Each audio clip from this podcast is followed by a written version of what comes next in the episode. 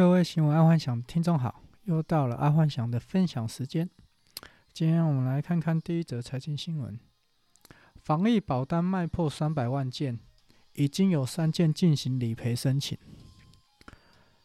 台湾在去年底啊推出了防疫保单，结果因为一月的时候啊，桃园医院的那个染病事件啊，造成整个全台湾爆单。他一个月入账了大概十五亿，但目前只理赔了三件，所以我觉得这是非常好的生意。这在之前的 Podcast 爱幻想也有分享过，就是说，嗯，台湾的防疫做得很好，基本上这个防疫保单一定经过精算师精算过的，然后就到现在为止卖了三百万件，也只有三件理赔，所以。这绝对是一个非常好的一门生意。好，再来娱乐新闻：岛根做染艺，长寿漫画追时事。这个是一部漫画，是由红千现实的作品啊，叫岛根做系列的。这一部漫画已经连载四十几年了，我我大概也追了大概二十几年有了。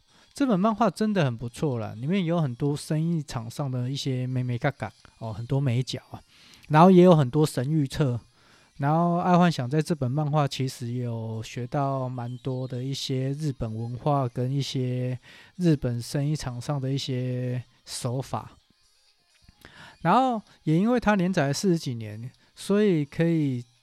由这个漫画啊，去了解在四十几年前做生意的手法跟商场上的一些应对。说实在话啦，爱幻想啊，很喜欢从历史当中啊，或电视剧啊、漫画啊，去学习一些生意的眉角哦，眉角。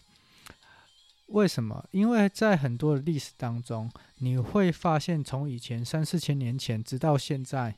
其实生意手段啊，生意手法啊，其实都差不多，差别的是科技跟做法细不细致，又无又咯不又咯安那样。不然一本两千五百年前的《孙子兵法》，到现在还是在生意场上的老板奉为圭臬。那。所以有时候以前看的很多《孙子兵法》啊，你不知道运用在哪里，你就常去看这一些关于关于商业的一些漫画啊、电视剧啊。像呃电视剧，我就很建议去看《大染坊》，那个是在十五年前的一个电视剧，或者是《商道》，这是韩国的哦、或者是一些呃。之前的那红顶商人，清朝红顶商人，那些都是不错的东西。然后你可以在当中，你就可以看到一些《孙子兵法》的应用跟影子。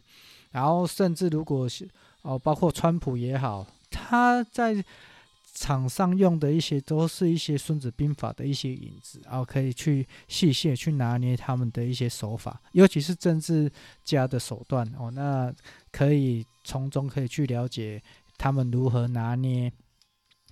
啊，我觉得这个是真的是不错啦。从很多漫画、电视剧去了解为何会有这样子的模式。虽然在漫画中或电视剧或者是卡通，他们都会有夸大，但其实它里面的内涵的含义其实是还蛮深的。好，再来运动新闻。嗯、在后疫情时代啊，掀起高尔夫球的运动风潮。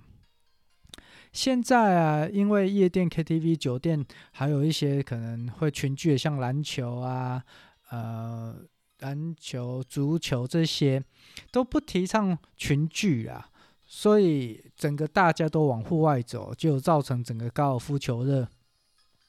然后，所以在去年的时候，一些高级酒店女也开始学着打高尔夫球了。然后结果造成在这一波因为无法出国的状态啊，很多老板都阴沟里翻船。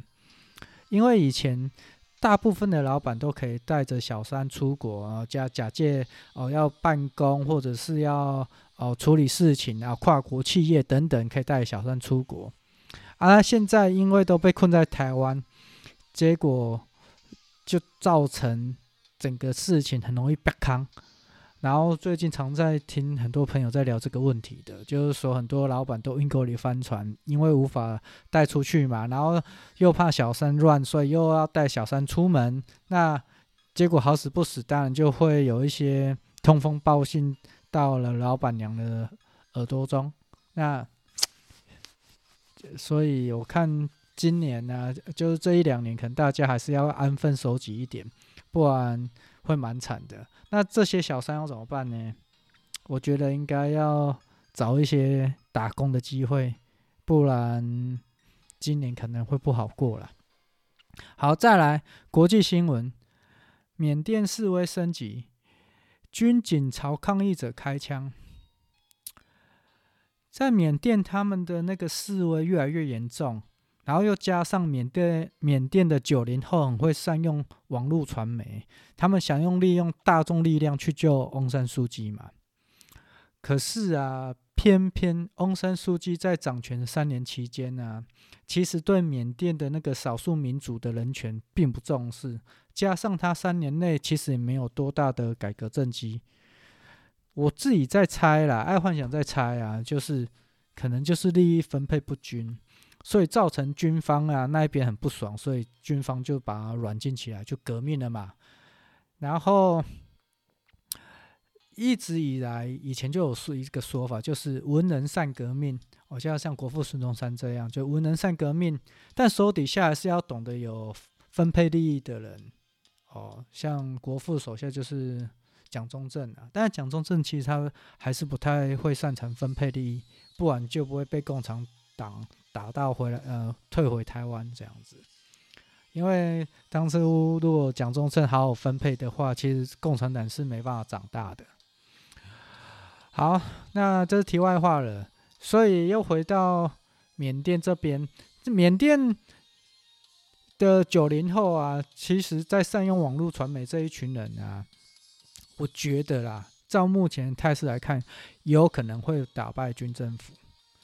那呃，目前的国际舆论是不太会站在翁山书记这边啊，因为之前三年的那种处理方式，都造成整个国际舆论对翁山书记冷感，因为他觉得说，你既然是呃人权分子的话，毕竟你有得过是那个诺贝尔奖嘛，那你既然会对那种少数民族的人权并不重视，那就代表。当初颁这个诺贝尔奖是颁假的哦，所以造成国际媒体对翁山苏姬在这几年整个就是处于冷感状态。那我自己在猜了，并不是他对于少数民族不处理，而是底下的人的问题哦，应该是被绑架了哦。就是翁山苏姬那时候其实就被被类似绑架的状态。而说不定呢、如果用更黑暗面想说，这一次的军政府把翁山书记软禁下来，说不定是道贺诶。哦，我自己在猜啦，说不定可能再过个两三个月，翁山书记就过来把这件事情给处理好，因为他现在要把叛乱者给知道谁是叛乱者，然后把他处理起来。我自己在猜啦，哦，因为这有点已经是黑暗面的东西了。好。那再来看第二则国际新闻：新冠病毒变种合体，专家忧威力更强。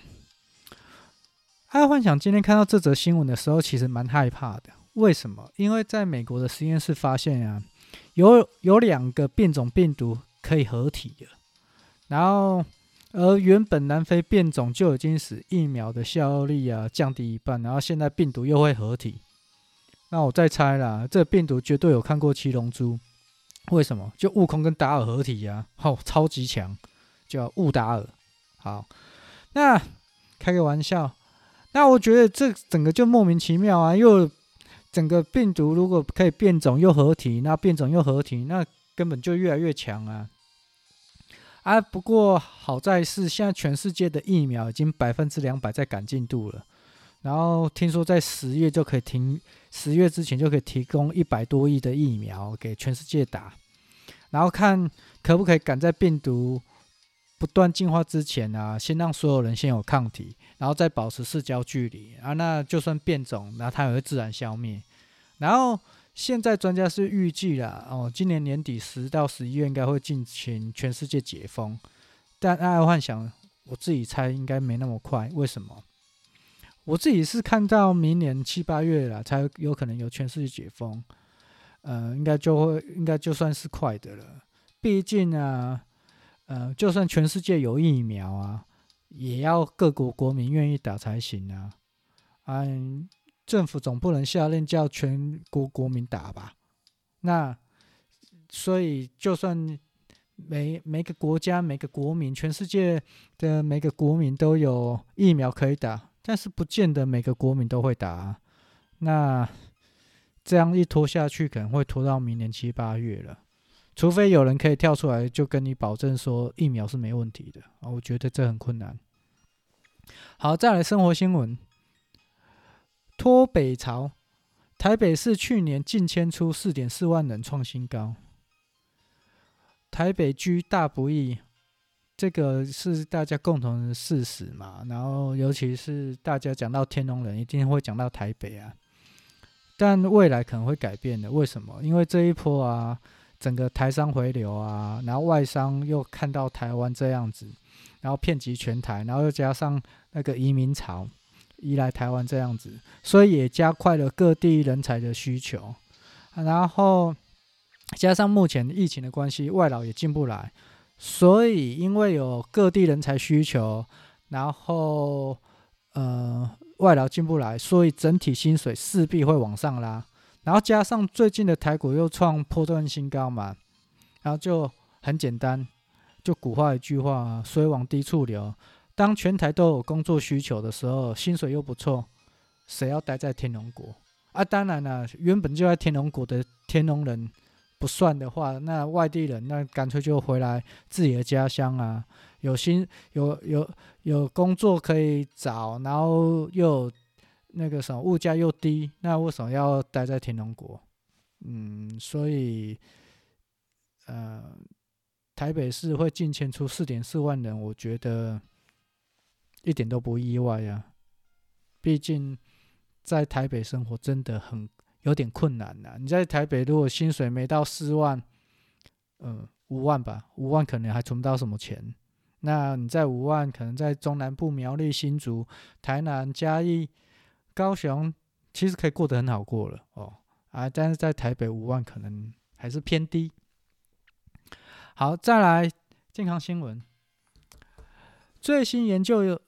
指出电子烟有毒物质有一百六十四种，比二零一八的欧盟报告还标标出了四倍。最近过年呢、爱幻想呃的朋友请爱幻想去夜店拉赛一下，然后去看一下现在夜店的经营模式。结果爱幻想爱幻想大概已经十年没有去夜店了啦，然后这是过年去期间去了。那个看了现在台湾的夜店，就有发现现在台湾台湾的夜店消费啊，并不比酒店来的便宜耶。然后而且，所以我才说，哦，爱二十年前哦，二三十年前那个爱幻想是蛮去爱去夜店的，可是那时候的消费差不多可能可能搞一个包厢，可能三四千块哦，或四五千块就打死。一票人了，结果现在夜店既然一晚哦，还不是一个人哦，还不是一桌哦，一晚可以开个五六百万，然后一次开就开五十坪，然后一次就一百万，我觉得这太夸张了。这去夜去酒店也没这样花啊，我觉得实在太太夸张了。那那是其呃题外话，那。再回到这个电子烟，嗯、因为啊，台湾政府啊有个法令说不准在室内抽烟，结果在这一次我去看的夜店啊，我发现大大小小啊，就是大朋友小朋友其实都抽着电子烟，然后这个电子烟说实在话了，真的比正常香烟还毒，因为在烟油里面到底加了什么，购买者并不知情。然后，所以我觉得政府与其围堵啊，还不如开放由政府坐庄掌控会比较好。不然，我还真的不晓得那些小朋友真的知道他们抽电子烟的烟油里面有什么含量。因为这一次在里面呢，我发现可能要规避警察的查气吧，因为现在不可以在室内抽烟嘛，所以每个人手上都会握着。一把那个电子烟，然后我觉得这个真的有点莫名其妙。本来是要希望人家不要抽那么多烟，结果害这些小朋友抽的烟，呃，电子烟更毒。那这到底是好事还是坏事？嗯，自由心证吧。那至少我觉得香烟就是一个尼古丁焦油吧。那电子烟你不知道里面有什么，那反而会更不好。啊，尤其是如果懂行的人，电子烟里面的烟油是可以加很多东西的，可以嗨的东西。那我这里就不明说。那，嗯，这管道很多可以拿得到。那政府要是如何处理？我觉得这真的是一个很大的问题。好，今天就跟各位分享到这。那明天继续收听爱幻想的。新闻爱幻想咯，嗯，好，拜。